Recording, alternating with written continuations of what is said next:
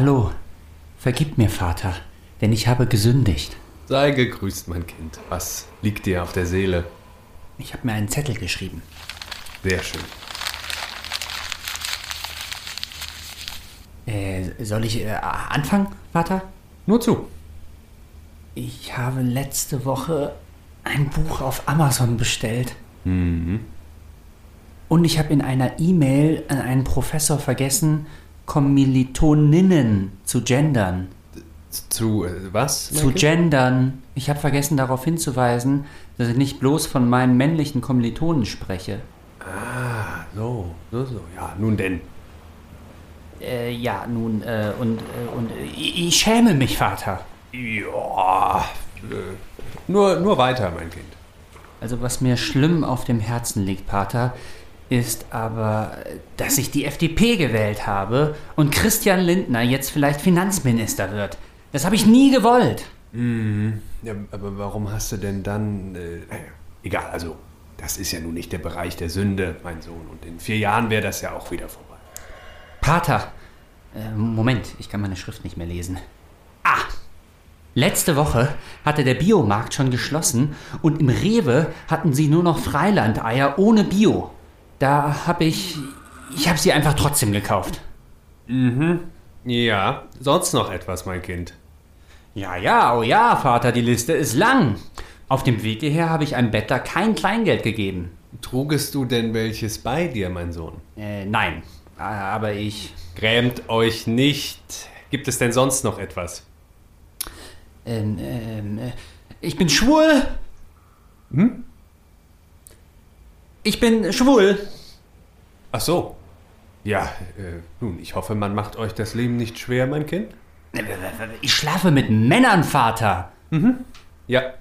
Ist es euch denn ganz egal, was ich euch gestehe, o oh Vater? Ganz und gar nicht, mein Kind. Mir scheint nur, deine Generation hat verlernt zu sündigen. Wie bitte? Meine Generation beteiligt sich an der Zerstörung des Planeten, die sie gleichzeitig ihren Eltern gegenüber anprangert. Sie schauen von morgens bis abends pornografische Filme auf ihren Telefonen. Sie. Ja, nun, das mag sein, aber mit Sünde hat das doch nichts zu tun. Mein Gewissen plagte mich einst, weil ich den Hund der Nachbarn hinterm Haus erschlagen hatte, weil ich nachts eine Frau traf, als ich schon die Priesterweihe erhalten hatte. Verstehst du, mein Kind? Das ist ja furchtbar. Das ist das Leben.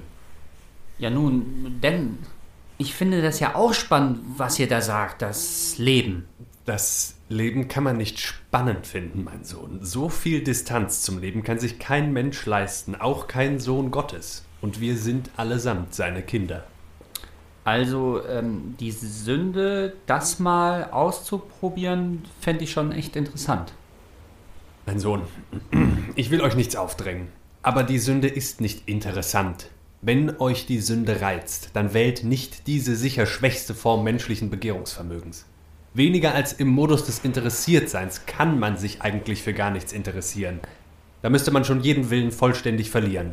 Und so scheint es mir manchmal, wenn ich höre, was das Gewissen eurer Generation mir so zu klagen hat. Als stündet ihr kurz davor, den Willen ganz aufzugeben, während sich euer Interesse vor nichts mehr verschließt. Das ist doch paradox, Vater. Ja, das ist es auch. Ihr wollt im ewigen Dazwischen leben und versäumt es zuzupacken. Ruhig auch mal da, nein, gerade da, wo es der Heilige Geist eigentlich verbietet. In die Welt eingreifen, nicht nur sich ihr vorenthalten. Diese Existenz des Interessiertseins, sie hat etwas Dämonisches. Und die Sünde verheißt oft das eigentliche Leben. Hm, bieten die jetzt auch Priesterseminare zur Evolutionstheorie an oder woher hat er das? also, Vater, in dieser abwartenden Stellung gegenüber der sehr reizvollen Welt hat es sich meine Generation, wie ich finde, zu Recht gemütlich gemacht. Nur so ausharren gibt es das doch überhaupt. Verheißung. Würde man zupacken, käme ja die Ernüchterung durch die Realität, die Befriedigung. Man hätte sich entschieden, man müsste vielleicht sogar so weitermachen. Ja, eben. Das wäre doch vielleicht ein Fortschritt. Und einmal die Sünde gekostet, schmeckt auch die Tugend wieder besser.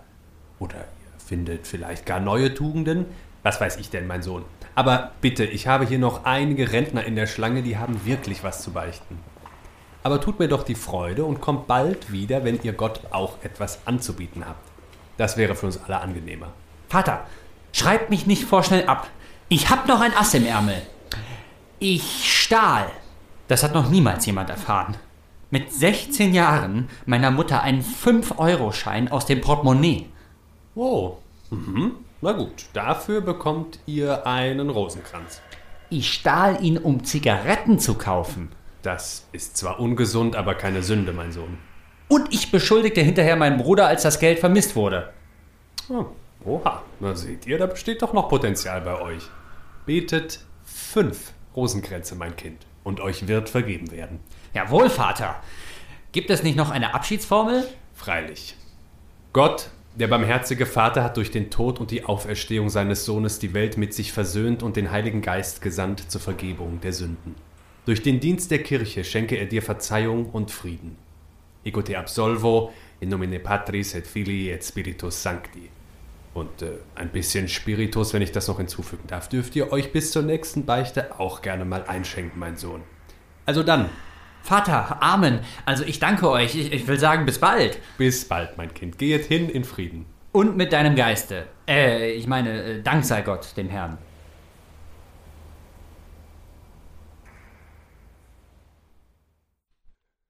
So, herzlich willkommen zu Lachen und Weinen. Hallöle. Hallo, hallo Bruno. Hallo Jakob. Ähm, wie ist es so? Eher, eher Lachen, eher Weinen? Äh, äh, Lachen, es ist ein sonnendurchfluteter Oktobertag, äh, Herbsttag. Hm. Sehr viel Licht da draußen und sehr blauer Himmel. Äh, Lachen ist angesagt. Eigentlich gute Voraussetzungen, ne? Ja. Das Licht. Aber es mit den Gefühlen ist ja dann doch nicht nur wetterabhängig. Okay. Bei mir ist so dazwischen, würde ich sagen. Dazwischen, ja. Aber wir haben endlich mal ein interessantes Thema.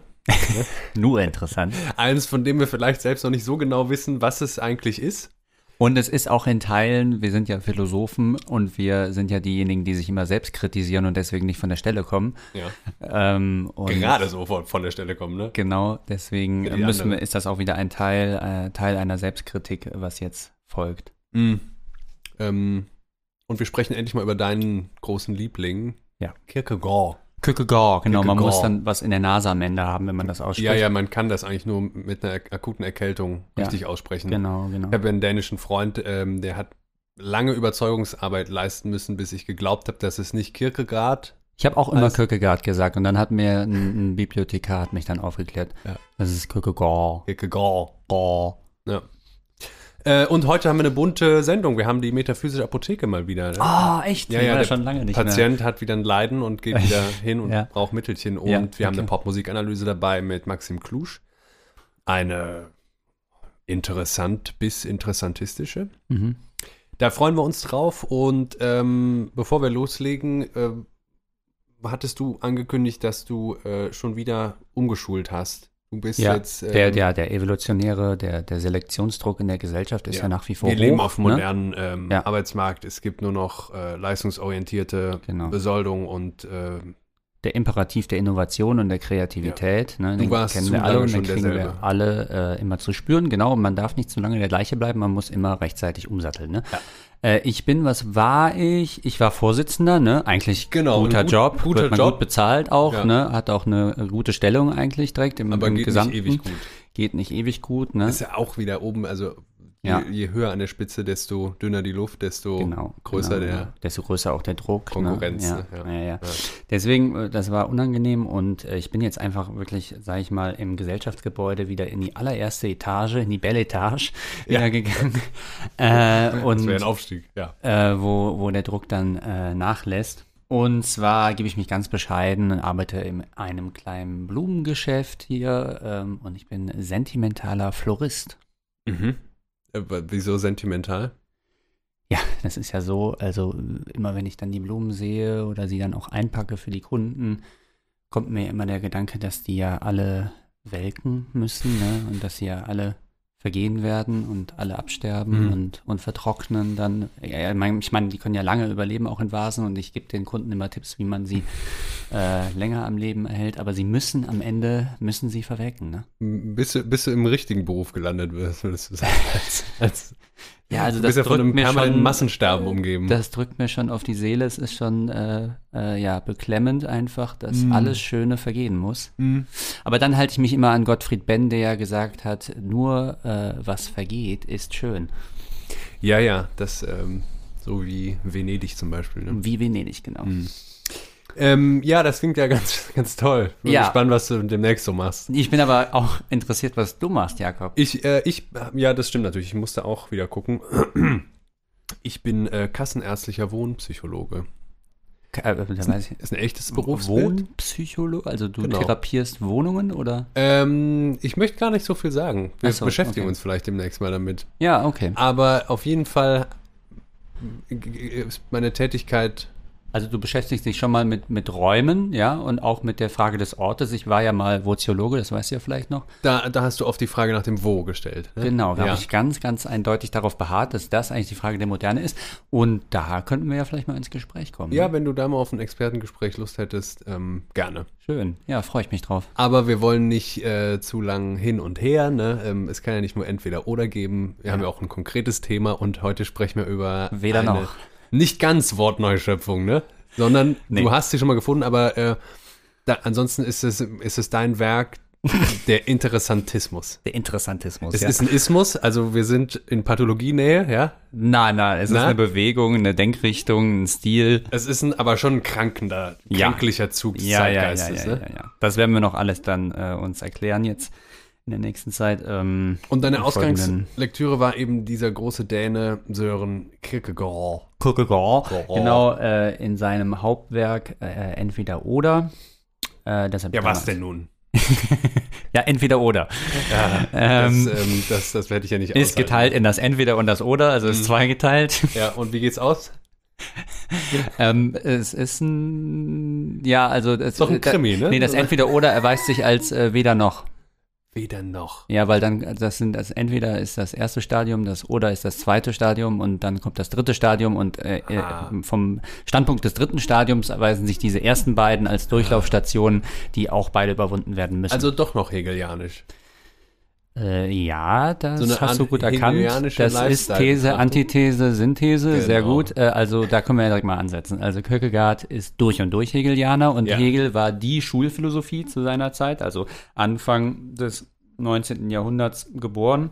Und äh, dann in Dänemark hat man eigentlich alles gelesen, was aus Deutschland kam. Weil Deutschland hat ja damals den Ton angegeben, also vor allen Dingen eben der deutsche Idealismus. Übrigens, die allererste akademische äh, Nietzsche-Vorlesung äh, wurde in Dänemark auch abgehalten. Aber das kommt alles später. Ja, ja, deutlich später. Das ist dann mit Brand, Brandes Ja, oder wie heißt Ja, der? aber äh, Dänemark ist ja sonst jetzt nicht so groß auf der Bühne äh, in der Philosophie, ne? sondern Mhm. es gibt äh, Kierkegaard und dann gibt es noch Max Bohr oder so, ne? den Physiker. Eigentlich war es das schon mit Und Kierkegaard. mit Kierkegaard war es das im Grunde. Und Ja. dann aber eben, dass sie doch in der Rezeption dann teilweise recht fortschrittlich waren. Mhm. Naja.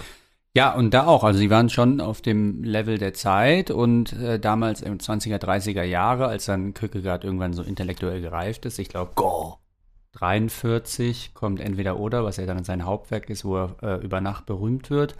Und aber seine Dissertation über den Begriff der Ironie mit ständiger Rücksicht auf Sokrates ist eine Auseinandersetzung schon mit dem Zeitgeist, nämlich mit dem also eine Romantikkritik, eine Kritik an der Romantik.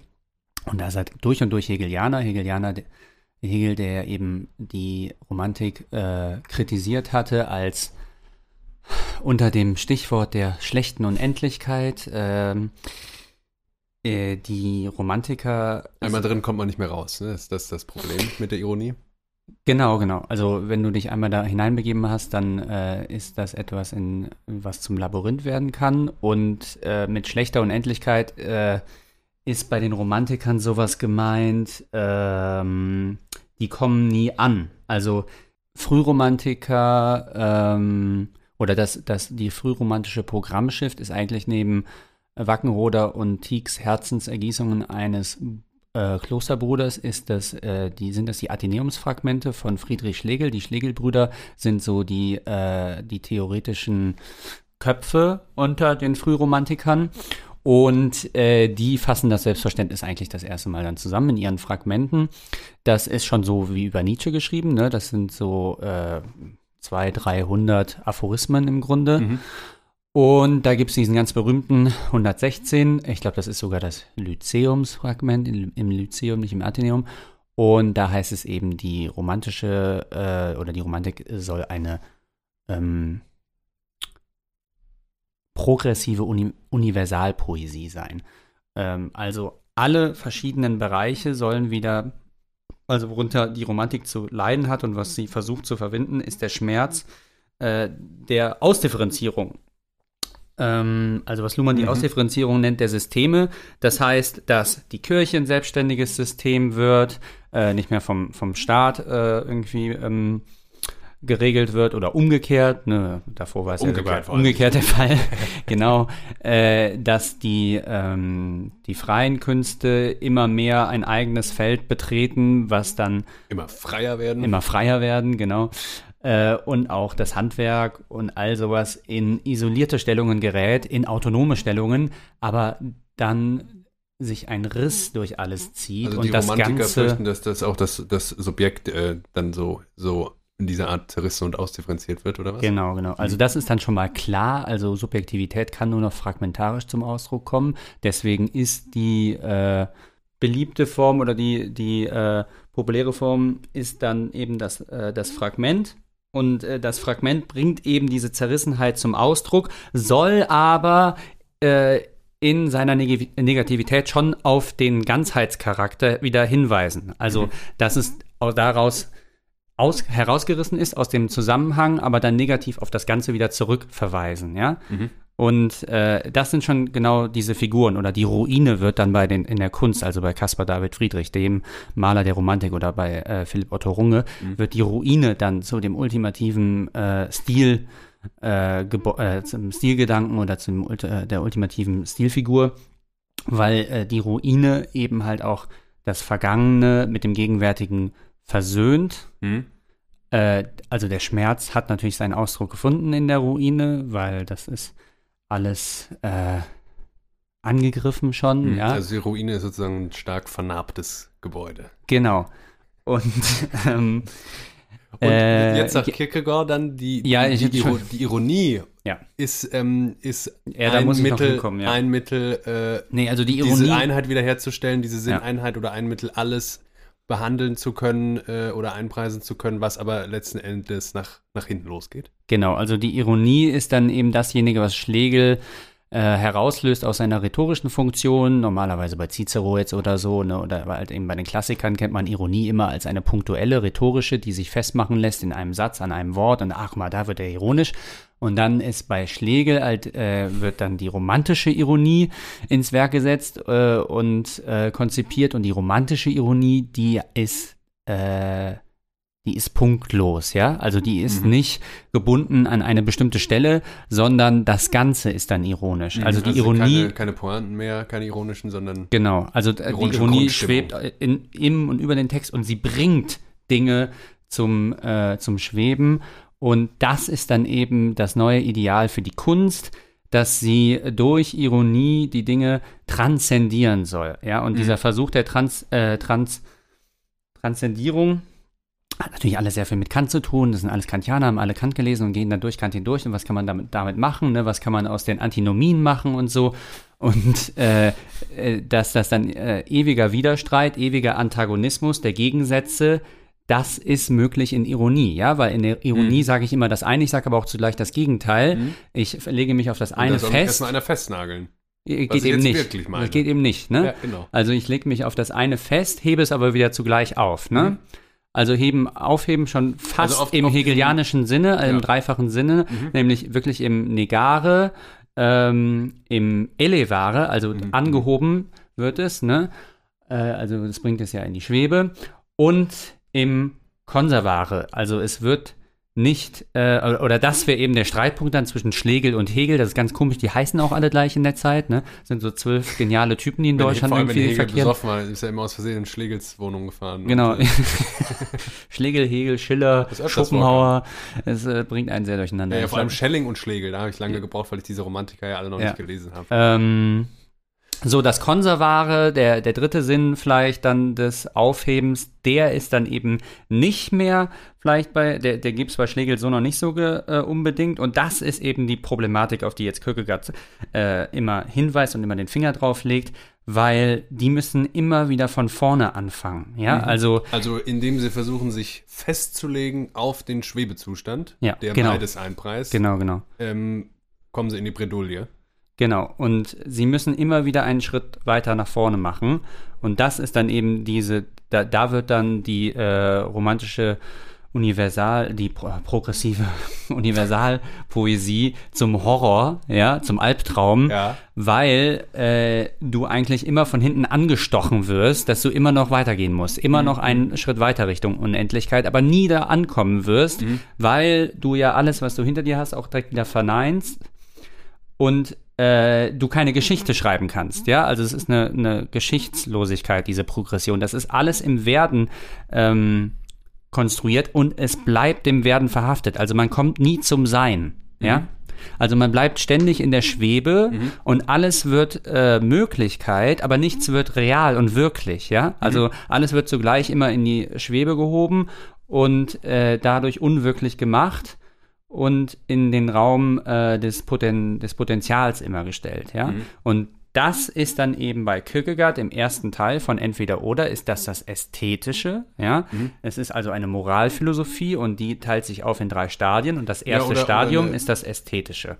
Ich hatte den Eindruck, eine, eine Ethik, ne? also korrigiere mich einfach, Mhm. aber äh, es geht schon vor allem auch um Lebensführung. Genau, ja. Ja, okay. Also Moral vom Standpunkt des Lebens und das ist halt, wo dann Kierkegaard mit Nietzsche so übereinskommt, also vom Leben aus argumentieren. Die Kritik am deutschen Idealismus ist dann im Grunde die, das mag ja alles sein, was der Hegel und der Schelling da sagten, das ist ja auch alles genial und so, ne? Aber wie können denn, wie kann denn jetzt irgendwie äh, äh, bestimmte Negation, was hat bestimmte Negation mit meinem Leben zu tun, ja? Also das sind so abstrakte Ja, oder wenn, wenn, äh, wenn die Romantiker äh, versuchen, das äh, mit Hinblick auf die Lebensführung aufzuheben und aber nur ähm, übrig bleibt, alles in den Status des Potenzials zu versetzen, dann ist das womöglich die ultimative Depotenzierung von, äh, von allem, ja. Also Ja. dann äh, im, im Ja, also die, die hetzen sich selbst, ne? Mhm. Also die, die peitschen sich die ganze Zeit, die Romantiker. Das ist auch noch Christentum im Grunde alles, ne? Ja, ja, Also die klar. kommen alle aus einem sehr, sehr äh, religiösen Hintergrund. Also die, die Eltern von die waren alles Pfarrerssöhne, ne? Also Ja, ja, ja. Schlegel und, und Novalis, glaube ich, auch und Schleiermacher auch. Ja, ich meine, zu, zum- zur, zur Romantik als äh, Gegenkrankheit gegen die Erkrankung der Aufklärung und müssen wir Pietisten. irgendwann sicher mal eine Folge machen. Genau, und die Auch wollen zur dann- Ironie, die hast du jetzt schon umfangreich angeteasert eigentlich, ne? Genau, ja, das kommt dann vielleicht auch noch, ja. Äh, und äh, also die Eltern sind alle äh, streng protestantischen Glaubens, glaube ich, bei den Romantikern gewesen. Und dann ist halt der Versuch, okay, können wir denn das Reich Gottes äh, nicht auch selbst erschaffen? Ne? Also so frei sind die schon, dass der Künstler dann eben zum genialen Schöpfer wird. Das ist die Genieästhetik auch zugleich. Ne? Und dann ist auch die Frage, können wir nicht das Reich Gottes schon einlösen auf Erden, nämlich als Kunstreligion? Ne? Und die Romantik ist die erste Kunstreligion. Ja? Mhm. Also äh, wo dann wirklich die Kunst selbst schon an, angebetet wird. Das war Mhm. davor in dieser Radikalität noch nicht da. Und das gottgleiche Genie so entsteht Genau. erst richtig. ne? Genau, das ist dann halt In alles der, mit Mit der Goethe. physischen Apotheke ähm, wird es auch darum ja gehen, ne? Ah ja, okay. Und jetzt bei Kierkegaard, das Ästhetische ist dann im Grunde ähm, die Kritik an der Romantik oder das ist halt eine Parodie des Romantischen und äh, sozusagen ihre Errorfunktion, ja, also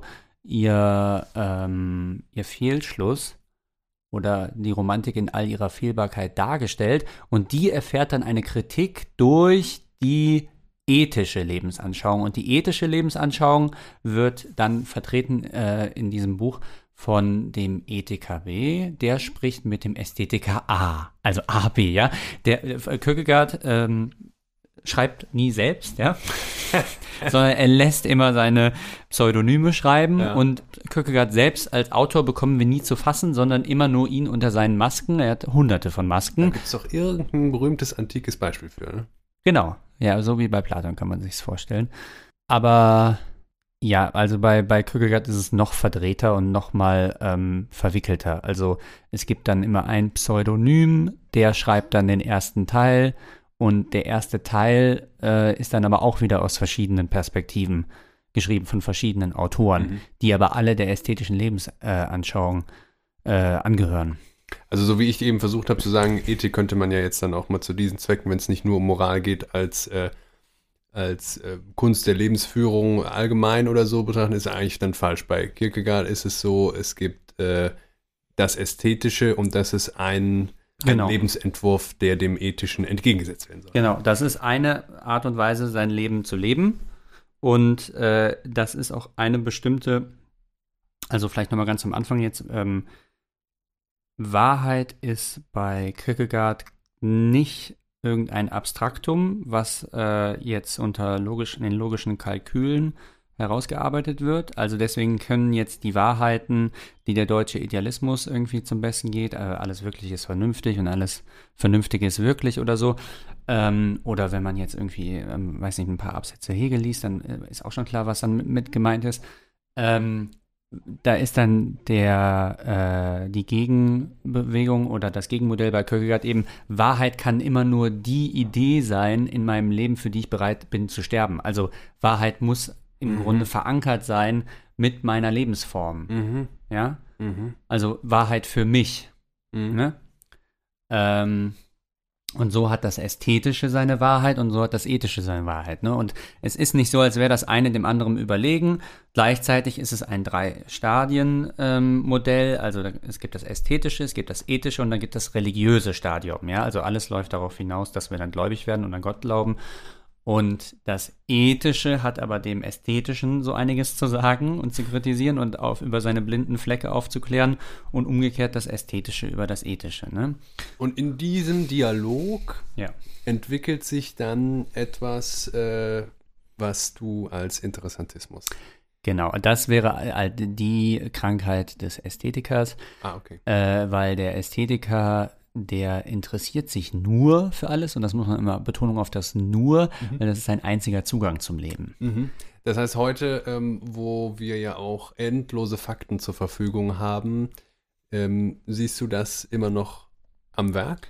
Absolut. Und wo man ja auch sagen muss, beim, beim, bei der ästhetischen Lebensführung, die kennzeichnen wir ja dann meistens auch über Qualitäten, die man äußerlich beurteilen kann, also ablesen kann. Da würde man heute auch sagen, ja, also geht es vielen Menschen darum, sich, wie wir das zum Beispiel in der Dandy-Folge gemacht haben, äh, ästhetisch selbst zu entwerfen oder geht ja. es da noch um Geschmack und Verfeinerung oder so? Da würden, würden wir doch erstmal sagen, nee. Aber jetzt ähm, sagst du nach Kierkegaard, kann man das mit der ästhetischen Lebensform auch vor allem auf dieses interessiert sein, was dem Wortsinne nachher auch dazwischen sein heißt. Ja, also mhm.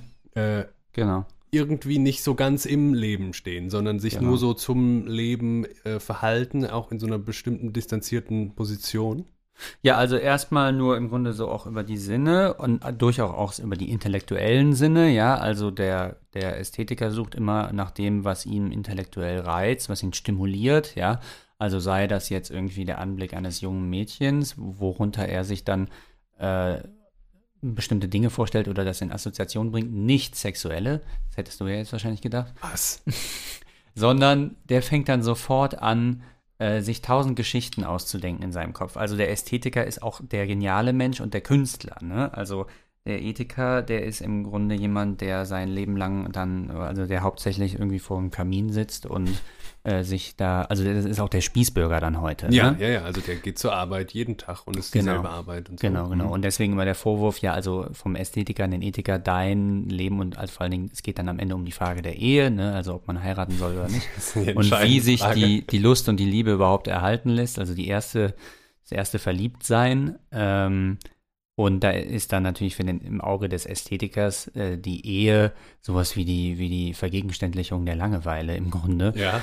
Und äh, aber für den Ästhetiker ist das eben das große Grauen, äh, dass, dass Dinge gezeitigt werden, ja. Also mhm. dass es nicht mehr den Reiz des Unmittelbaren und des Augenblicklichen hat. Ne? Also mhm. der sucht immer äh, die Wahrheit im Augenblick und kann sie auch nur da finden und spekuliert auch immer nur auf den Augenblick. Das heißt, er kann nie in der Zeit leben, ne? also mhm. von einem zum anderen, von der Vergangenheit zur Gegenwart und von der Gegenwart zur Zukunft. Er kann sich nicht erhalten als ich, sondern er löst sich auf in tausend Momente seiner selbst, in, in die Eindrücke, die er selbst hat und mhm. in die Gedanken, die er hat, aber er kann sich nicht als Ganzes fassen.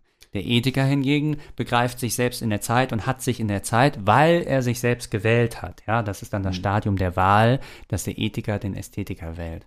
Ich kann jetzt leider nicht so sehr ins Detail gehen, weil wir müssen das ja irgendwie runterbringen. Nee, aber um aber, dann auch nochmal ja. auf das Interesse zu kommen. Ne? Also der, äh, der Ästhetiker hat ein, vor allem ein Interesse an einzelnen Momenten, an, genau. an äh, singulären, könnten wir dann fast genau, wieder sagen, genau, absolut, äh, ja. Gefühlszuständen und alles hingegen, was im Leben auf die Einrichtung von einer gewissen Konstanz abzielt, mhm. äh, taugt dafür ja nicht, sondern äh, genau. äh, ich kann äh, auch die Affekte in den Momenten, die kann ich eben nur in Momenten äh, überhöhen oder steigern oder ja. intensivieren und das kann ich aber ähm, natürlich nicht äh, auf die Dauer einer Ehe gerecht. Genau. Also die Ehe und kann nicht zu einem, also das, das, das Leben kann nicht zu, zu einem interessanten ähm, gesteigerten Moment werden. Und ja.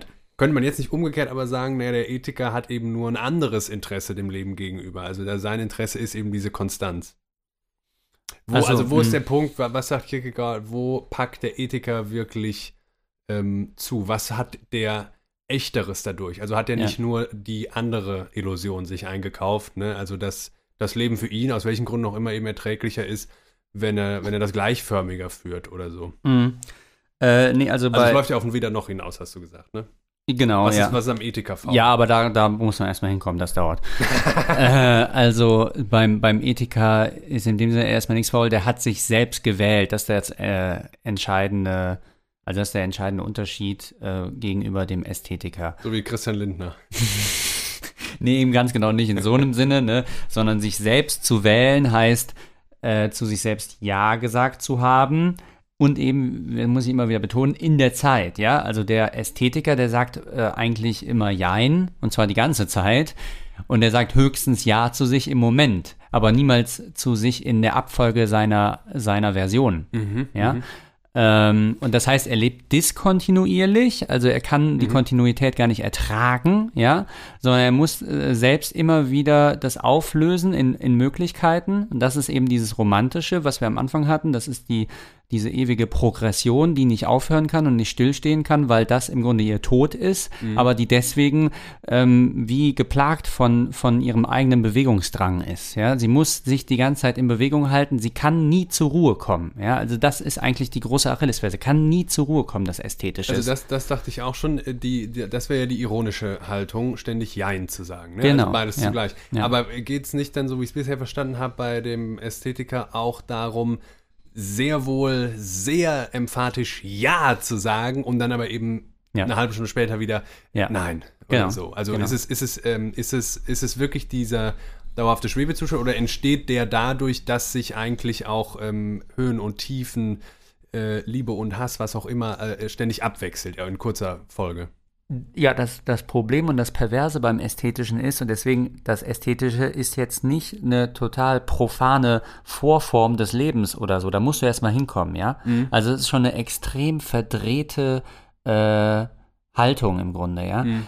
Das sind Leute, die sich an der Möglichkeit ihrer Gefühle berauschen. Also, dass die, äh, wenn die dann Mädchen sehen, stellen die sich, äh, also das sind immer oft die Perspektiven, die ich jetzt gerade gebe. Ich will ja kein Chauvinist sein, aber ähm, Bist du mal ein Kerl. Genau, und bei Kierkegaard äh, und also im Tagebuch des Verführers, das ist dann der dritte oder vierte Teil des Ästhetischen, äh, kommt immer diese Perspektive halt auf ein junges Mädchen, auf all die Reize, die es haben kann. Und dann gefällt sich, äh, also dann benutzt dieser äh, Ästhetiker, der Autor des Tagebuch des Verführers, das Mädchen als Projektionsfläche mhm. für seine Gefühle. Mhm. Das heißt, er berauscht sich, er, er, ist überhaupt nicht an der Person selbst interessiert, mhm. sondern an dem, was sie in ihm auslöst. Naja, das ja? ist ein romantisches Problem. Also die Nähe zu dem Objekt der Begierde ähm, würde die Begierde eigentlich zerstören oder genau. unmöglich machen. Wenn man Ganz genau. Es darf niemals so weit kommen. Mhm. Und du weißt, wo das dann alles hinführt. Ne? Das ist dann am ja. Ende wieder Kulturindustrie. Ne? Äh, ja, ja, ja. Also sind äh, Schar. Ähm, ja, oder Selbstmord, ne? Das ist ein beliebtes romantisches Motiv. Also in den literarischen ja. Vorlagen geht diese äh, Figur eigentlich immer zugrunde auf die eine oder andere Weise, ne? Entweder an ihrem ständigen Hin und Her und oder an. Wie, äh, sind, sind pornografisch und prüde? Wie heißt das nochmal, dieser Gegensatz in der Kultur? Ja, ja, äh, Kunst ist asketisch und schamlos, Kulturindustrie ist pornografisch und prüde. So, also das, genau das ist es dann, auf was es wieder hinauf, laus, äh, hinauf, hinauslaufen wird dann. Läuft auch hinauf. Ja. Und ähm, Luhmann fasst das auch einmal so schön, das haben aber auch schon längst andere davor gesehen. Äh, die Romantiker, die lieben ihr Lieben, ja, also mhm. die lieben ihren Gefühlszustand, die lieben nicht das oder den, der das auslöst, ja, mhm. sondern die sind total monologisch unterwegs, ne? Mhm. mhm, mhm. Die brauschen sich immer an ihrer eigenen Wirklichkeit und deswegen müssen sie ihre eigene Wirklichkeit immer konstruieren und deswegen leben sie immer auf den Moment hin, also immer in der Erwartung des Momentanen. Und äh, das ist auch noch entscheidend, ja. Also immer auf ihn hin und nicht von ihm zurück. Und sonst immer werden die Momente, die man dann hatte, die werden dann in ein Museum gestellt. Ja, mhm. also guck mal hier toll, ne, ich dann damals mit dem und so, ne, und das war total toll. Ja. Äh, und auch während man sie noch erlebt, äh, werden sie schon eigentlich betrachtet. Da wären genau. wir auch wieder bei einer Zeitkritik, wenn ja. wir an Instagram denken. Genau, Instagram äh, ist komplett auf, wie, wie, ästhetischer Geist. Wie kann ich das in ah, ich erlebe das jetzt gerade, wie kann ich das jetzt eigentlich verwerten für diese Form der Erinnerung, ja, also welche genau. gucke ich mir die Fotos dann später nochmal an, genau, äh, ich genau, die da genau. hoch und so, das muss Exakt. ich ja in dem Moment schon denken. Genau, also ich muss mich ja selbst schon in der Zukunft gesetzt haben, wie ich dann zurückblicke auf diese schönen Momente, die ich dann schön mache durch den Rückblick, ja. Also, also das ist auch extrem sentimental, das, das ja, ja, Ästhetische, ja. Da entsteht aber schon so ein Bild, ähm, von was Vampirischem irgendwie. Ja, also man, absolut, man, ja. Man verkonsumiert sich und äh, vor allem seinem Umfeld aber vielleicht so ein bisschen, ohne zu dem zu kommen, was, wonach man sich eigentlich sehnt. Ne? Ja. Ähm, das sind alles Merkmale der romantischen Krankheit. Gleichzeitig habe ich eben gedacht, muss man natürlich sagen, dass schon auch was dran ist. Jetzt, wenn man zum Beispiel an die Struktur des Begehrens ähm, in der Weise hinan, ja, also mhm. da, da, wenn wir an Lacan denken oder ja. so, äh, besonders an Lacan äh, vielleicht, äh, der es ja dann auch wiederum in die Richtung übertreibt, aber da ist ja die Lektion, äh, ich begehre das, also ich begehre immer schon das, also die Struktur des Begehrens ist, dass ich etwas begehre, was ich so überhaupt nie bekommen kann. Mhm. Das heißt, es, es gibt, wenn ich das äh, Objekt dann sehe als das, was es auch ist, nämlich ein anderes Subjekt, dann kann das, was ich da begehrt habe, mein Begehren kann immer nur in gewisser Weise enttäuscht werden. Genauso wie ich dann im sexuellen Akt äh, im Grunde äh, immer mit, äh, mit einem großen Phantasma, äh, das, das muss quasi beim Beischlaf dabei sein. das Wesen der Lust ist die Verschiebung. Genau. Mhm. Ne, also das wäre ja was, wo man dann sagen kann. Äh, ja, aber das affirmiert der Ästhetiker, mhm. also und treibt das auf die Spitze, dieses Prinzip, und okay. quält sich selbst damit. Also er ne? sucht keinen reifen Umgang damit oder so, sondern er, er, ja. er, er sieht darin noch die Möglichkeit. Äh, alles, was wir, was wir hier jetzt gehört haben, ähm, ich habe nämlich gerade die Türklingel Leuten hören im Hintergrund, ähm, das äh, hat mit dem zu tun, was unseren Patienten umtreibt und wir gehen jetzt mal kurz in die metaphysische Apotheke.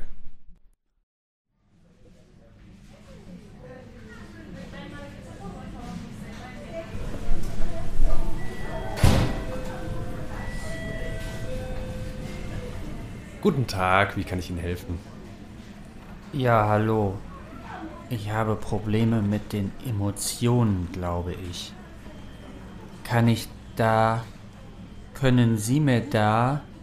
Bin ich da nicht falsch in der Apotheke? Nein, nein, keine Sorge. Wir verkaufen ja nicht einfach Mittelchen, die mechanisch wirken sollen. Und ich habe letzte Sommerferien eine Freud-Fortbildung gemacht. Das heißt, ich kann Ihnen auch metaphysische, also manche sagen gar mythische Angebote machen, die wirklich helfen.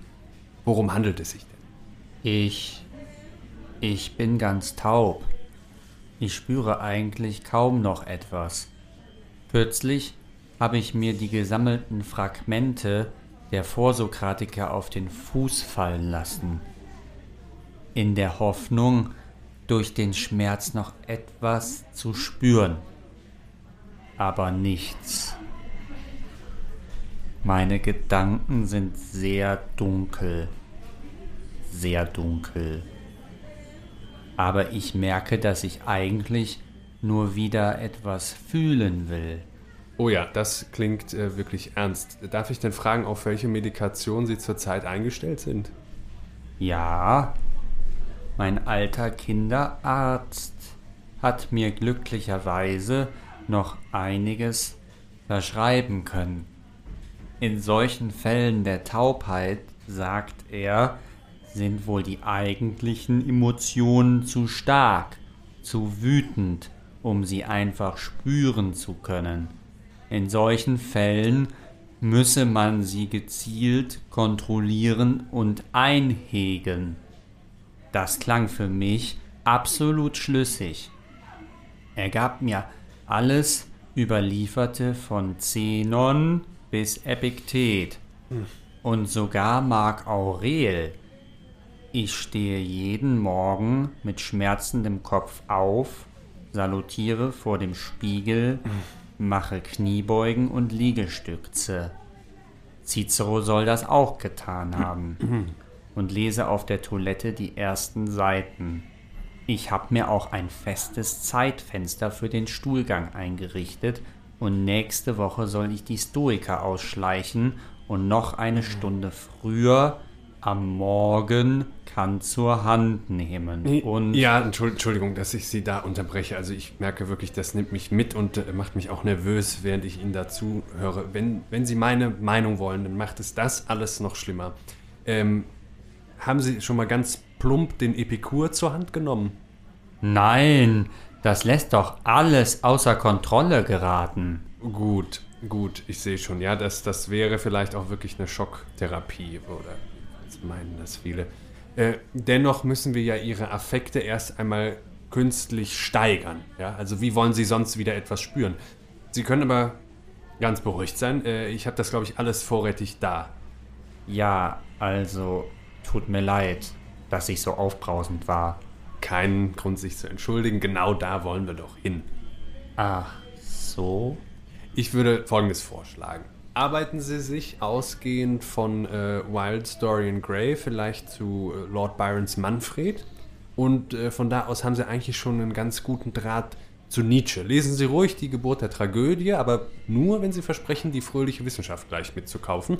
Äh, und dann, immer etwas früher als die anderen, lesen Sie mal den jungen Goethe, die Leiden des jungen Werther. Sie werden dann hoffentlich einiges in sich aufsteigen spüren, aber ohne gleich zu denken, dass diese ja, diese reine Aufwertung ihrer Affekte schon die Lösung des Problems wäre. Wo das enden würde, können Sie ja dann jeweils am Ende dieser Werke nachlesen. Und äh, dann nehmen Sie sich dafür ruhig die Zeit, die Sie brauchen. Dann kommen Sie wieder und wir sehen mal, ob wir ein Therapeutikum finden, das sich wirklich ganz individuell Ihren speziellen Gefühlen widmet. Da gibt es dann auch aus anderen Kulturkreisen mehr, als die westliche Schulmedizin gerne zugeben würde. Wie klingt das für Sie? Ja, also ich habe wirklich nichts mehr zu verlieren, wenn ich es mal so betrachte. Eine sehr gesunde Einstellung in Ihrer Lage. Das freut mich regelrecht für Sie. So, leider muss ich den nächsten Kunden an die Reihe nehmen. Soll ich Ihnen erstmal alles so einpacken, wie ich es vorgeschlagen habe? Ja, gerne. Bar oder mit Karte? Bar, bitte.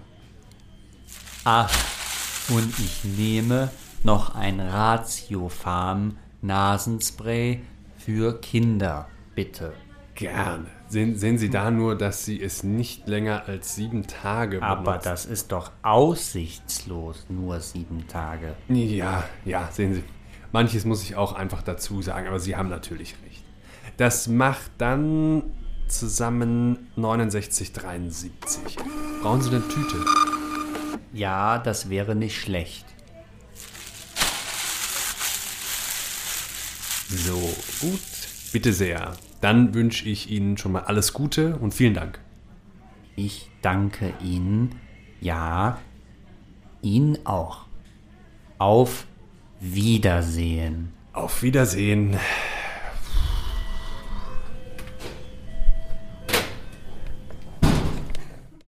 Bruno, äh, wenn ich dir einen Oscar verleihen könnte, dann würde ich das hiermit tun, ne?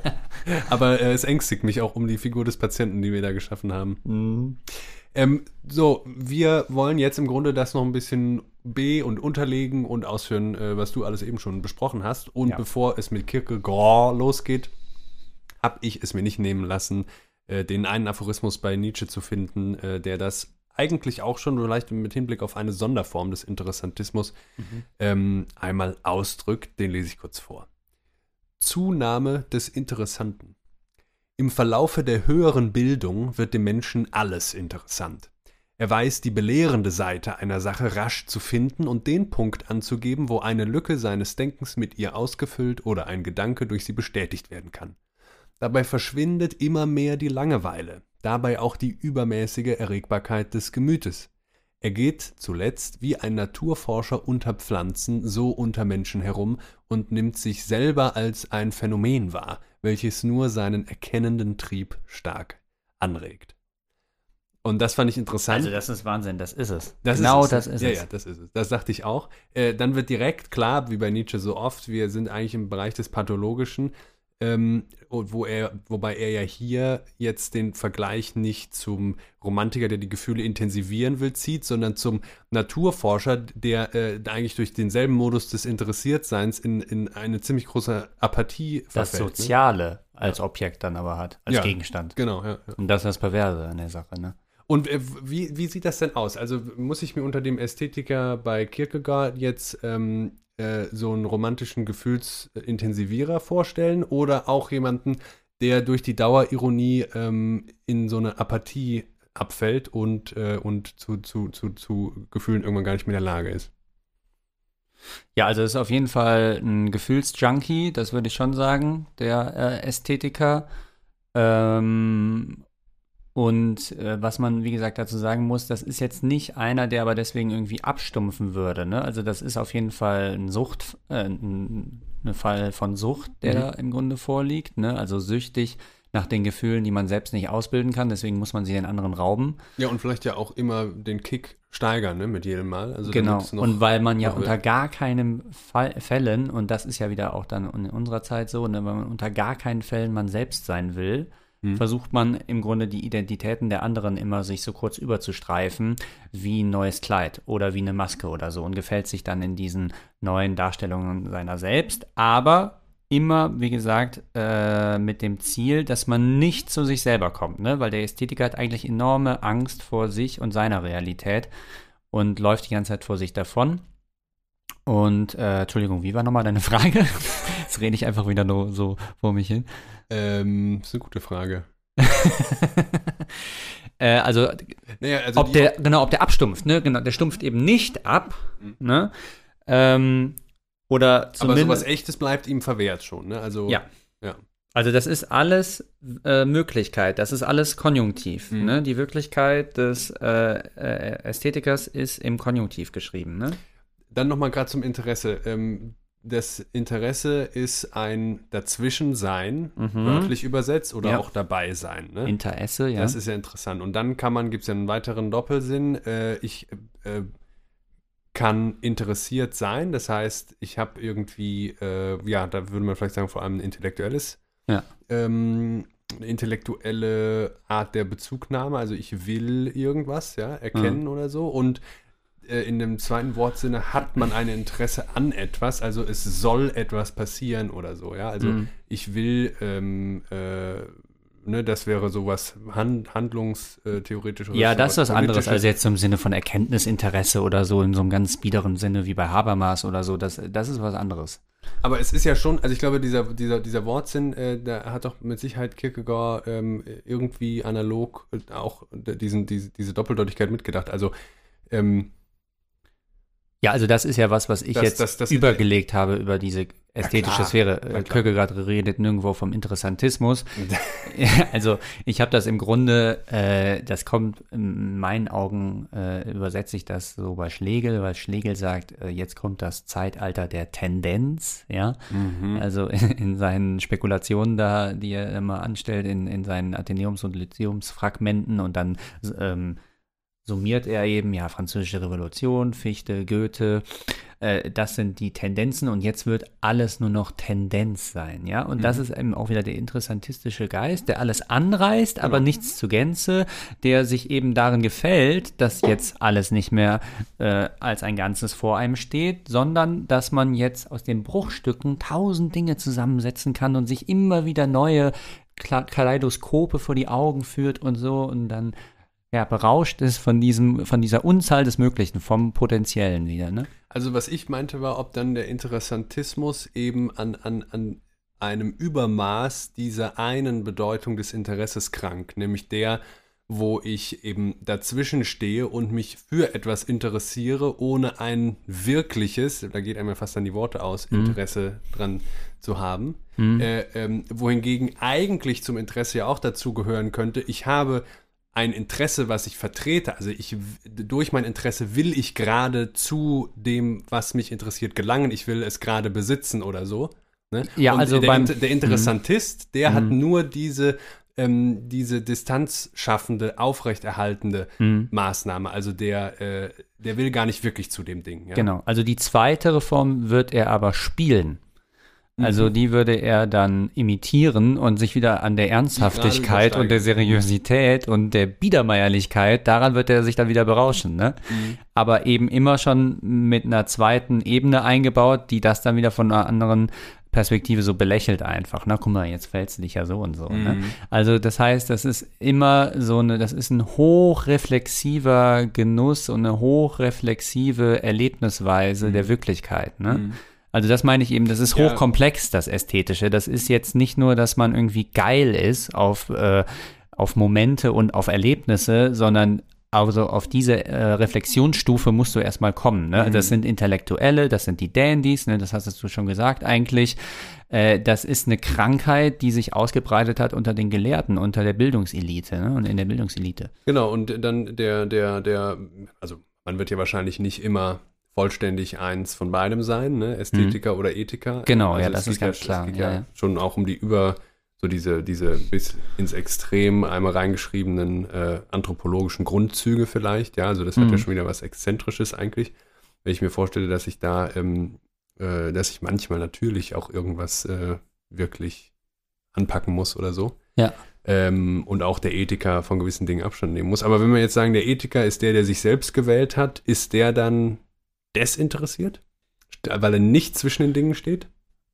Ähm, ja, also er ist, er hat ein substanzielleres Verhältnis zu den Dingen. Also Oder weil auch nicht zwischen sich und seinem Leben? Ne? Also, Ja, natürlich ist die Perspektive des Ethikers dadurch auch gleichzeitig beschränkter, ne? Und er hält sich nicht alles offen, weil er bestimmte Dinge gewählt hat und sich dann für die entschieden hat und damit alle anderen ausscheiden. Und der Ästhetiker, der trifft keine Wahl, das ist das ganze Ding. Und Mhm. das ist sein Fluch am Ende, ne? Also du, deine, eine ästhetische Wahl ist keine Wahl, sagt Kierkegaard. Ne? Und das, also das sagt dann, lässt Kierkegaard den Ethiker sagen. Äh, und der Ethiker klärt dann eben den Ästhetiker darüber auf, dass er im Grunde sich nie für irgendetwas entschieden hat, sondern sich gerade immer daran berauscht, dass er die Unterscheidung unterlässt und damit noch beides möglich ist für ihn. Ne? Mhm. Also er bleibt an der Weggabelung stehen, das heißt aber, er könnte nach links oder nach rechts gehen. Ne? Mhm. Und dann kann er damit spielen. Und das sind dann so Leute, also da wäre dann schon dieser Schritt ins Ethische äh, angelegt wie so ein Reifeprozess, damit Entweder man nicht oder. mit 35 Also das ist oder mit 55 ähm, dann irgendwann da steht und merkt, oh, ich habe jetzt gar nicht mehr so viel Lebenszeit vor mir. Ähm, Ich habe die, ich habe einfach nur im Rückblick bisher wenig.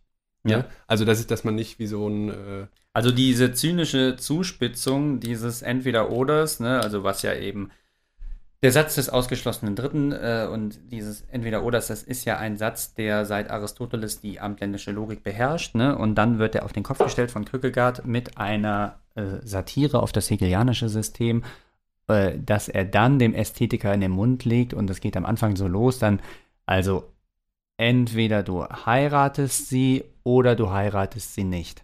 Ne? Wenn du sie heiratest, wirst du es bereuen. Wenn du sie nicht heiratest, wirst du es auch bereuen. ja. Heirate sie also oder heirate sie nicht. Du wirst es bereuen. Mhm. Ja, Mhm. Weder noch. weder noch so. Ja. Ne? Und äh, da sieht man halt eben, der Entscheidungscharakter einer Entscheidung löst sich auf für den, für den Ästhetiker. Ja, also, weil er sagt, das kommt aufs Gleiche hinaus. Ne? Mhm. äh, es gibt sozusagen diese Einstelligkeit nicht, äh, die den Dingen beigelegt wird, sondern am Ende es ist es ist gleich, was ich tue, ja. Also da fängt an, das Bewusstsein zu wachsen dafür, scheint mir ja so, dass es ein Bedürfnis gibt oder Bedürfnisse, die mindestens den Leuten damals als letztlich unerfüllbar gehalten. Übrigens, Entschuldigung, das geht dann so weit. Ähm, entweder du bringst dich um oder du bringst dich nicht um.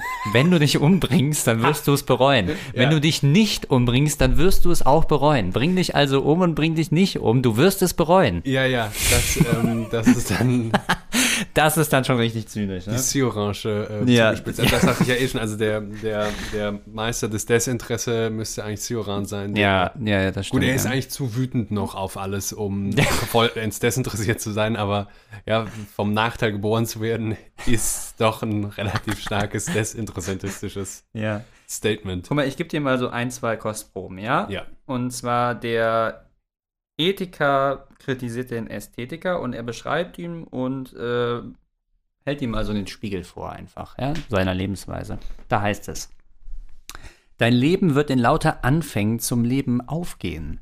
Du wirst äh, vermutlich entgegnen, dass dies immer noch besser sei, als auf der Eisenbahn der Trivialität zu fahren und sich atomistisch im Gewimmel des sozialen Lebens zu verlieren. Also, das war da, die Krankheit des Romantischen. Ähm, äh, progressive Universalpoesie, ja, Mhm. das äh, ist, läuft darauf hinaus, wenn alles beim Werden bleiben soll, dann wird es immer darum gehen, immer wieder den Anfang der Dinge zu suchen und zu finden und neu zu äh, instanzieren. Und dann heißt es weiter, du liebst das Zufällige. Ja, also der Mhm. Ästhetiker. Du liebst das Zufällige, das Lächeln eines hübschen Mädchens in einer interessanten Situation, ein erhaschter Blick, dem jagst du nach, das ist ein Motiv für deine müßige Fantasie. Du, der du immer so groß damit tust, ein Beobachter zu sein. Du musst es dir gefallen lassen, dass du zum Entgelt selbst Gegenstand der Beobachtung wirst. Und dann das moralische Urteil, es liegt etwas Verräterisches darin, bloß Beobachter sein zu wollen. Ne? Mhm. Also sehen wir, Ja, und Beobachter seiner selbst, ne? Man verrät sich also auch Ja. selbst. Es ist ja nicht so, ne? Ja, aber das ist schon komplizierter. Also vor dieses, dieses romantische ästhetische Subjekt geht ja vor allem auch selbst zugrunde, ne? Also es ist Ja. ja, Ja, aber eben erstmal ist ja die Perspektive des allmächtigen Autors, der äh, Mhm. alles in seiner Umwelt für seine Fantasie verwendet und verwertet. Ne? Mhm. Und äh, eben nur Beobachter zu sein, heißt ja eben keine moralischen Urteile zu fällen. Ne? Heißt ja nicht einzugreifen oder so, ist schon gar nicht so Zivilcourage oder irgendwie sowas, was man jetzt denken könnte in öffentlichem Raum, ne? sondern das heißt einfach nur, die, äh, die Menschen so tun und lassen, äh, tun und lassen lassen, was sie wollen. Und äh, ja man, aber man trifft das, sagt der Ethiker ja dann zurecht, äh, wo ich würde ja sagen, die reine Vermeidung von moralischen Urteilen, das ist ja ein Fortschritt, auch damals vor allem noch, ne, wäre ein Fortschritt, aber man trifft Urteile äh, auf einer anderen Ebene. Also man kann sich selbst verraten, glaube ich, wenn man, wenn man sich so äh, zu sich selbst verhält. Ne? Also Mhm. man, man äh, verurteilt äh, das Leben dann nicht auf einer moralischen Basis, ne? aber wenn das Motto ist, Ja, also Egal, mache, Beobachtung ich müsste man aber eigentlich, man müsste Beobachtung im Gegensatz stellen zu Bewertung. Ne? Also es wird einfach nur kühl von außen beobachtet. Da hätten wir ja auch wie bei Nietzsche den Naturforscher, der ins soziale Gewimmel sich äh, begibt, ne? Und der das einfach mit Menschen dann macht, ne? Mhm. Und äh, die Neutralität und Gleichgültigkeit gegenüber eines Gegenstandes, wie ihn der Wissenschaftler la Darwin hat, das im Menschlichen Ja. zu pflegen, ein solches Verhalten, das ist dann eben wirklich amoralisch, ne? ja, ich würde sagen, es ist vor allem krankhaft, ja. Ja, dann heißt es weiter, denn du bist ein Inbegriff aller Möglichkeit. Folglich muss man in dir bald die Möglichkeit deines Verderbens, bald die deines Heils sehen. Du verfolgst jede Stimmung, jeden Gedanken, ob gut oder böse, fröhlich oder traurig, bis an ihre äußerste Grenze. So zwar, dass dies mehr in abstrakto geschieht als in concreto, dass dies Verlangen selbst mehr eine Stimmung ist, aus der nichts anderes resultiert als ein Wissen von ihr.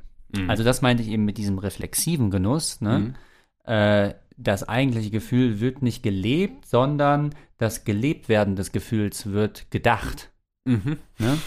Ja, das ist in der Tat verstrickt, ja. Das ist sehr, sehr kompliziert aber und verschachtelt. Wir, wir, können ja dazu sagen, also ich jedenfalls für meinen Teil kenne das natürlich. Ne? Also ich das, kenn's auch. Das ist auch wieder, ähm, man, ja, dieses Gefühl zum Beispiel, gerade wenn man unter Leuten ist, wenigstens unter bestimmten Leuten, aber es kommt öfter vor, als man mag, äh, dieses Gefühl, sich selbst jetzt unterhalten zu müssen. Hm. Und dann zieht man dafür eben auch äh, irgendwas am anderen heran, was einen einfach so ein bisschen unterhält oder so über diese Zeit Ja. da hinweg. Ne? Also dann, du hast es auch schon mal angesprochen, dann gibt es äh, Verhältnisse, wo ähm, der eine den anderen wegen einer bestimmten Pathologie interessant findet. Also Ja, ja, ja. Mhm. ja, ich mir ist einfach nie langweilig, wenn ich mit der Person zusammen bin oder so, ne? Weil Ja. das so interessant Hat so eine sehr ist. interessante Neurose einfach. Genau, hoch, hoch interessant. Mhm. Ähm, ich hatte, meine Lieblingsstelle war auch noch ein Ausspruch des Ethikers, ähm, ein bisschen platt, wenn ich es jetzt so lese, oder fast so ein bisschen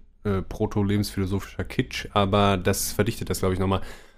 Das Höchste und Schönste im Leben, davon soll man nicht lesen, Voilà, nicht ja. hören, das soll man nicht sehen, sondern, wenn man so will, es leben. Mhm. Das heißt, der Ethiker, das wäre jetzt auch noch eine Frage, die aussteht, ob das überhaupt möglich ist, was der hier proklamiert, nämlich, dass es diesen äh, konkreten Zugriff äh, zum Leben gibt und eben gerade einen konkreten Zugriff auf das Höchste und Schönste, ja, also wo das Problem des Interessantisten wäre, der will sich darauf beziehen, der will das begehren, der will, dass das schön und hoch ist und gerade dadurch verwehrt er es sich aber, man kann es nur bekommen, und die Frage ist ja dann immer noch wie, wie der Ethiker sagt, äh, wenn man das durch, durchlebt, ja, also diese Distanz dazu nicht herstellt. Genau, genau. Weil das Leben wäre eben die Aufgabe dieses reflexiven Modus, ne, ist ja klar. Wenn du es lebst, dann bist du einfach mittendrin, dann bist du in der Praxis, ne.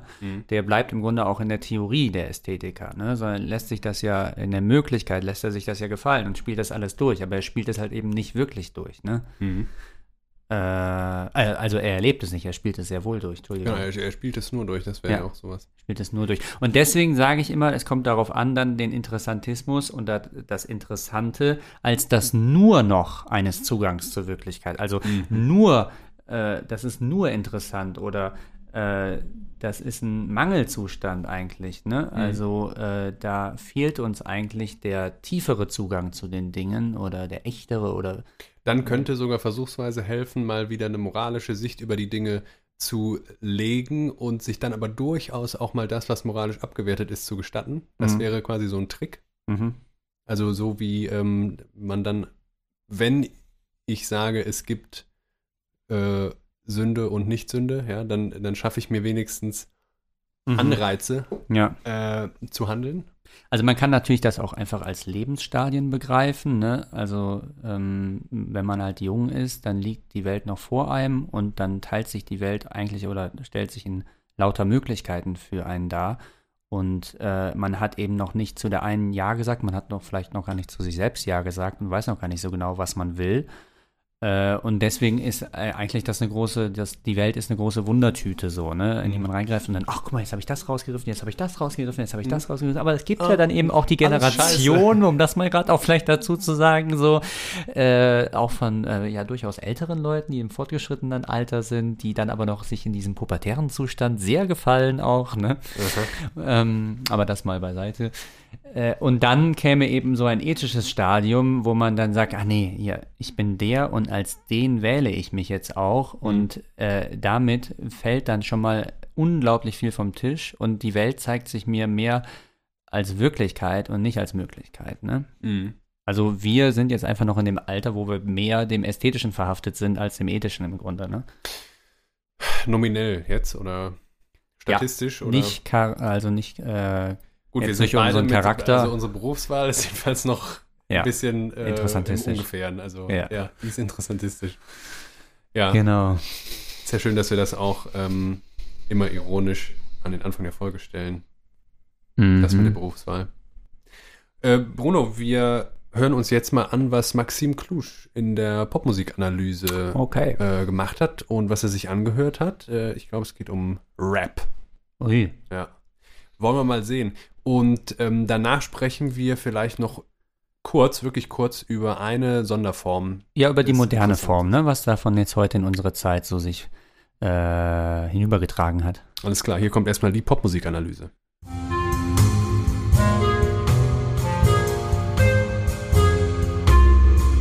Die Popmusikanalyse.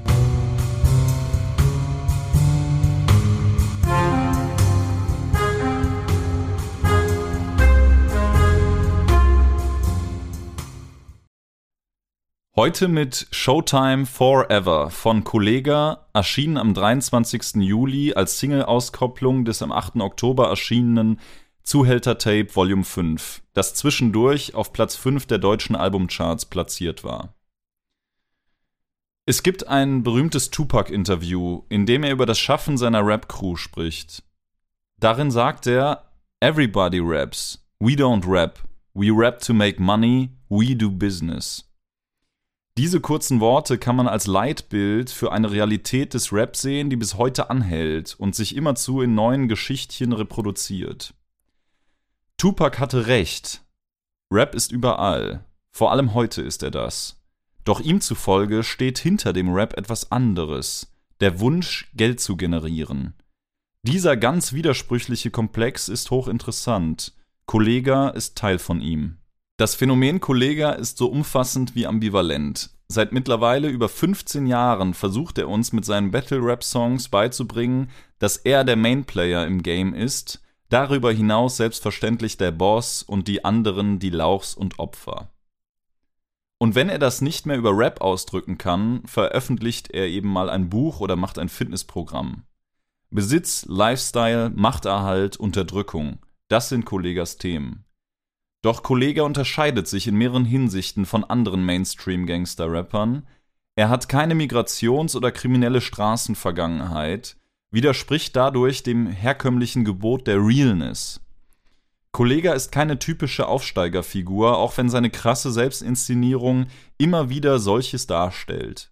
Die Realness, die man als hintergründige Ebene der Authentizität auch als Aura des Raps bezeichnen kann, muss also irgendwie durch das Werk selbst, durch die Form erwirkt werden. Kollega erzielt seine Wirkung letztlich dadurch, dass er, in seinen eigenen Worten gesprochen, das Game zerfickt. Man könnte dem jetzt in ästhetischer oder humoristischer Hinsicht abgewinnen, dass bei Kollega nur noch der Rap als Ausdrucksform etwas zählt und nicht die lebensweltlichen Vorbedingungen. Wären dann nicht bei all der Form auch die grausam banalen Inhalte und die unendlich jugendliche, teils ins Gefährliche kippende Selbstinszenierung? Es stimmt, Kollegas Werk ist ähnlich zu Actionfilmen reine Fiktion. In Showtime Forever indem er sich als Mafiaboss, Drogendealer und Zuhälter darstellt, heißt es, immer Filme so wie Michael Bay, das gleiche Schema, heikles Thema. Endzeitfilme, Science Fiction, Action Thriller, das kennen wir von Michael Bay. Fade Bombaststreifen. Kollegas Rollenverständnis in seinem eigenen, wie er selber sagt, Audio-Action-Film liegt irgendwo zwischen Straßendealer und Weltretter. Es ist nicht wirklich klar. Viel geht es auch um Frauen, Bitches und Mütter, die allesamt gefickt werden. Ich kann schon jetzt verraten, Showtime Forever ist kein besonderer Song. Ich hätte auch beliebig jeden anderen aussuchen können. Kollegas Duktus der Stunde Null bis jetzt ist in dem Refrain von Showtime Forever bezeichnet. Ich muss abaschen, Nutte, verneige dein Haupt vor der Hoheit, Kid. Ich bin kein New Metal Sänger oder Gucci Gang Member. Ich bin Deutschlands einziger Zuhälter-Rapper. Also Lob preist mich, wenn Chrom in dem Mondschein blitzt. Ich muss abaschen, Nutte, verneige dein Haupt, es ist Showtime, Bitch. Der King, der Imperator, der Zuhälter, der Löwe, der Pharao, die Herrschaftssymbole scheinen sich bei Kollega nie zu erschöpfen.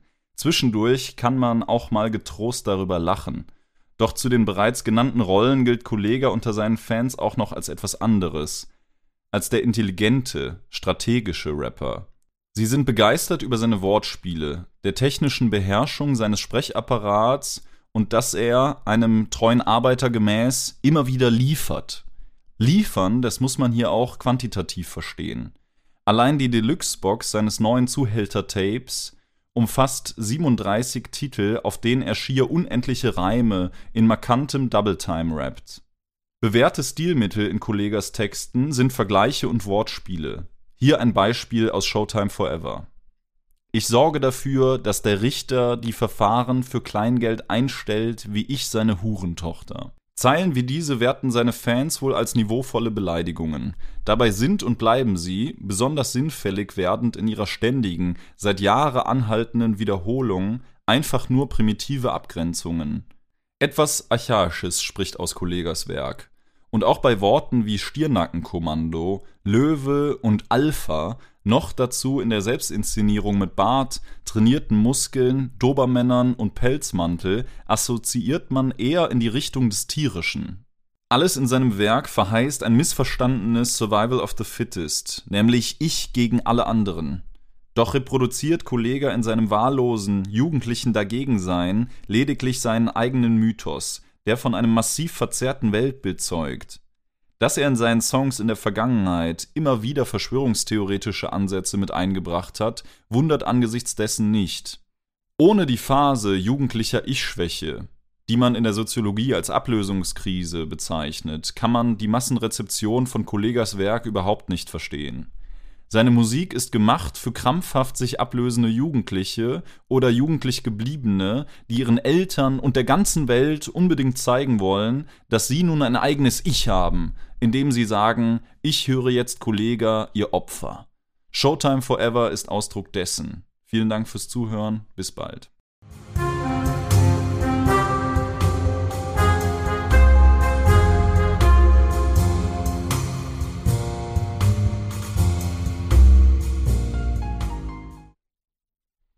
Vielen Dank an Maxim Klusch für die Popmusikanalyse. Und ähm, Ich gebe uns auch noch ein Nietzsche-Zitat, das Oh ich ja. gefunden habe, was äh, das auch wunderbar beschreibt und was dann den Interessantismus eben halt auch als ein Dekadenzphänomen im Grunde fasst.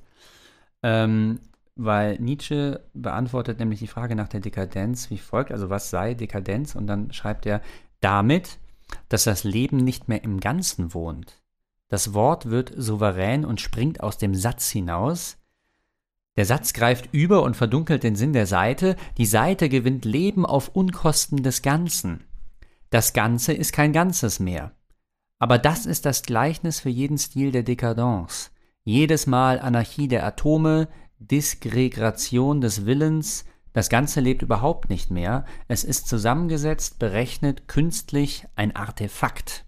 So, das ist das romantische Fragment. Ne? Das Fragment, äh, romantische Fragment, also dass das zur Mitteilungs- und Darbietungsform wird, das steht schon alles unter diesem Selbstverständnis. Ne? Also das ist klar, dass das Ganze nicht mehr zu haben ist, sondern nur noch bruchteilhaft. Und deswegen äh, diese, dieser Fragmentcharakter moderner Subjektivität, ja. Und das treibt eben hier der Ästhetiker auf die, auf die Spitze. Er will immer in die Isolation, in das Einzelne. Also sein Blick ist immer isolierend im Grunde. Ne? Also er schaut dann immer auf das einzelne Wort und äh, vereinseitigt das dann gegenüber, äh, gegenüber des Lebens oder so. Ne? Also dass man dann äh, man setzt den Dingen so eine Krone auf, ja, den einzelnen, den Objekten. Ja? den Einzelnen, ja. Ja, also die Metapher für diese Form des Lebensbezugs wäre ja wirklich dann die Ruine, ne? Ja. Und in, in der Ruine zu leben wäre dann am Ende äh, ruinös. Ruiniert man sich. Man ruiniert sich, ja. Ja. Ja, ähm, und dann hatte ich noch äh, gedacht, ich beteilige mich mal an der, an der Wortneuschöpfung und es gibt ja vielleicht sowas wie einen professionalistischen Interessantismus, ne? mit Okay. dem wir auch zu kämpfen haben heute, vielleicht auch gerade Mhm. wir als Studenten oder auch als Dozenten oder wie auch immer äh, an der Universität schlägt einem doch oft so eine Stimmung entgegen, da ist der Pluralismus der beziehbaren Positionen so endlos, ja, dass Mhm. man eigentlich keiner Position mehr wirklich dieses Etikett, äh, dass das ja doch interessant ist und ach, das ist aber auch spannend und so, der verwehren will. Äh, das heißt, alles hat, hat irgendwie seine Berechtigung, äh, der Autor und auch der Autor und der Autor und der Autor auch und so. Ich weiß nicht, wann ich das letzte Mal sowas gehört habe wie, naja, aber das ist schon Schwachsinn. Ne? Also da sind wir, da sind wir dann eigentlich, selbst Ja. wenn es die Autoren trifft, die uns lieb sind, äh, froh, wenn da so ein Urteil noch kommt. Meistens, äh, und das hat vielleicht auch sowas Pseudopädagogisches, ist es, ist es immer nur so ein Gerede. Also als würde man wirklich durch ein Museum spazieren, wo dann äh, der Kanon äh, vertreten ist und in der Vitrine ist der, in der Vitrine Mhm. ist der. Und alles ist spannend und die blödste Zwischenfrage ist auch noch spannend oder eigentlich äh, interessant, dieser Punkt. Mhm, Da könnte mhm. man, dem könnte man ja durchaus mal nachgehen oder so. Ne? Ja, ja, ja, ich meine, das ist natürlich Situation und Fahrtwasser der Postmoderne auch, ne? Mhm. Also wo dann einfach alles seine Geltung, alles seine Berechtigung hat. Ja, das meinte ich, dass das darauf ja vor, vorausweist, ne, was du Ja. hier so dargeboten hast. Ja, ja, das ist die Konstellation der Postmoderne, würde ich auch sagen. Dann ist dann eben alles interessant auf einmal oder alles eben nur noch interessant, wie ich ja immer sage.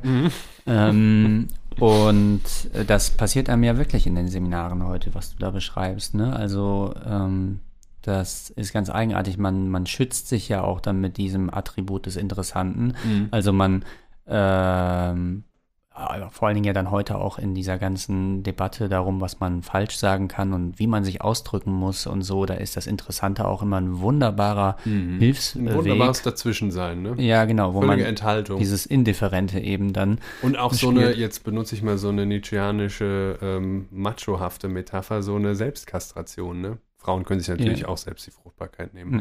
Also so eine, Ja. äh, das ist so eine, äh, ja, so, so eine Unverfänglich. impotente Art des Urteils, ne? Genau, unverfänglich indifferent. Und ich glaube, das Problem zum Beispiel jetzt mal mit Hinblick auf das Pädagogische ähm, ist vor allem, dass eben die Enthaltung eines Urteils die Diskussion nicht fördert, eigentlich die Möglichkeit für Diskussion, für, für Ja. angeregten Austausch, ist auch schon wieder so eine Formulierung, äh, eigentlich abschafft. Ne? Ich hatte, mir ist da auf, ähm, also wenn das so alles abgestempelt wird, ne, mit diesem Etikett des Interessanten, das äh, erinnert eigentlich an diese Problematik des Historismus zur Zeit der Genau, Jahrhundertwende. da ne? dachte ich auch noch dran. Also Nietzsche im äh, Nutzen und Nachteil Nutzen und das. Leben eröffnet mit einem Goethe-Zitat, wo Goethe schon sagt, im Übrigen ist mir alles verhasst, was mich nur belehrt und So. mich nicht belebt. Ne? Also da haben wir dieses, dieses vitalisierende ja. Moment äh, dann auch von Urteilen, aber vor allem ja eben dieses äh, verhasst ist das, was nur belehrt. Ne? Also Genau. wenn ich ein reines Erkenntnisinteresse habe, wenn ich nur interessiert bin, dann, ähm, dann verselbstständigt sich da was, was Mhm. eigentlich nur taugen sollte und könnte, wenn es Bezug nimmt und konkret auch mich motiviert, irgendwie auf etwas äh, im Leben zuzugreifen. Genau, und Nietzsche schreibt ja dann eben an gegen diese antiquarische Geschichtsschreibung, ne, die dann einfach nur äh, chronologisch arbeitet oder wie der Chronist arbeitet und einfach die Ereignisse aufstapelt so, ne, und in keiner Weise irgendwelche Akzentuierungen vornimmt an den geschichtlichen Ereignissen oder gar nichts zu irgendeinem Ereignis werden lässt, sondern einfach nur alles nebeneinander stellt. Und dieses bloße Nebeneinander ist halt eben genauso unverwendlich wie das Interessantsein aller Dinge, ne, weil wenn alles interessant ist, ist auch wieder gar nichts interessant. Mhm, Das ist ja. diese dialektische Umschlag im Grunde, den das hat, ne, und was Nietzsche ja dann will, ist, ja, nee, wir brauchen ja eine Geschichte nicht für, äh, die aus dem, der Perspektive des Sterbens und des Vergehens geschrieben ist, ne, dass alles so nach und nach in den Tartarus hinab muss, ne, äh, sondern äh, ins Grab äh, steigt, so, sondern wir wollen eine Geschichte aus der, aus der Perspektive der Lebenden. Ne? Also die Geschichte, die geschrieben wird, die muss für die Lebenden geschrieben sein und vom Standpunkt des Lebens, ja. Also nicht Memento äh, Mori, sondern das Gegenteil, ne? Mhm. Also anstatt so nüchtern die ganzen Ruinen äh, zu kartografieren Genau. und abzuzeichnen Genau. und dann höchstens romantisch das Leben in den Ruinen so zu, äh, zu äh, intensivieren, zu versuchen, Mhm. ähm, müsste man rekonstruieren, wie das außer bevor es eine Ruine war, ne? Und dann Ja. so in der Art. Ja, also die Geschichte so schreiben, dass sie dem Leben dienlich ist, dass sie dem Leben zu Diensten ist. Ne? Also das ist dann diese Weichenstellung bei Nietzsche, ne? diese Umstellung. Das Leben muss eigentlich das höchste Erkenntnisinteresse sein und Ja. darauf muss alles hin hinauf. Also da sind wir wieder beim Leben und ähm, es bleibt uns verwehrt, wenn wir uns nur dafür interessieren. Mhm. Reicht das als Schlusswort, weil ich muss los, Bruno, wir müssen aufhören. Okay, ähm, warte, warte, warte. Also was mir noch aufgefallen ist, äh, in der Jugendsprache oder so wie Leute heute sprechen, ähm, die verwenden sehr gerne das Adverb tatsächlich oder wirklich. Ähm, also wenn ihnen irgendwas passiert ist oder so, das war dann wirklich so Ja, und so. krass. Ja, ja, krass. Oder brutal wird jetzt mittlerweile als Adverb verwendet. Ich Ja. weiß nicht, ob du das schon mal. Brutal viel. Brutal, ja. Brutal Oder, viel? Äh, ein bisschen länger gibt es schon nice.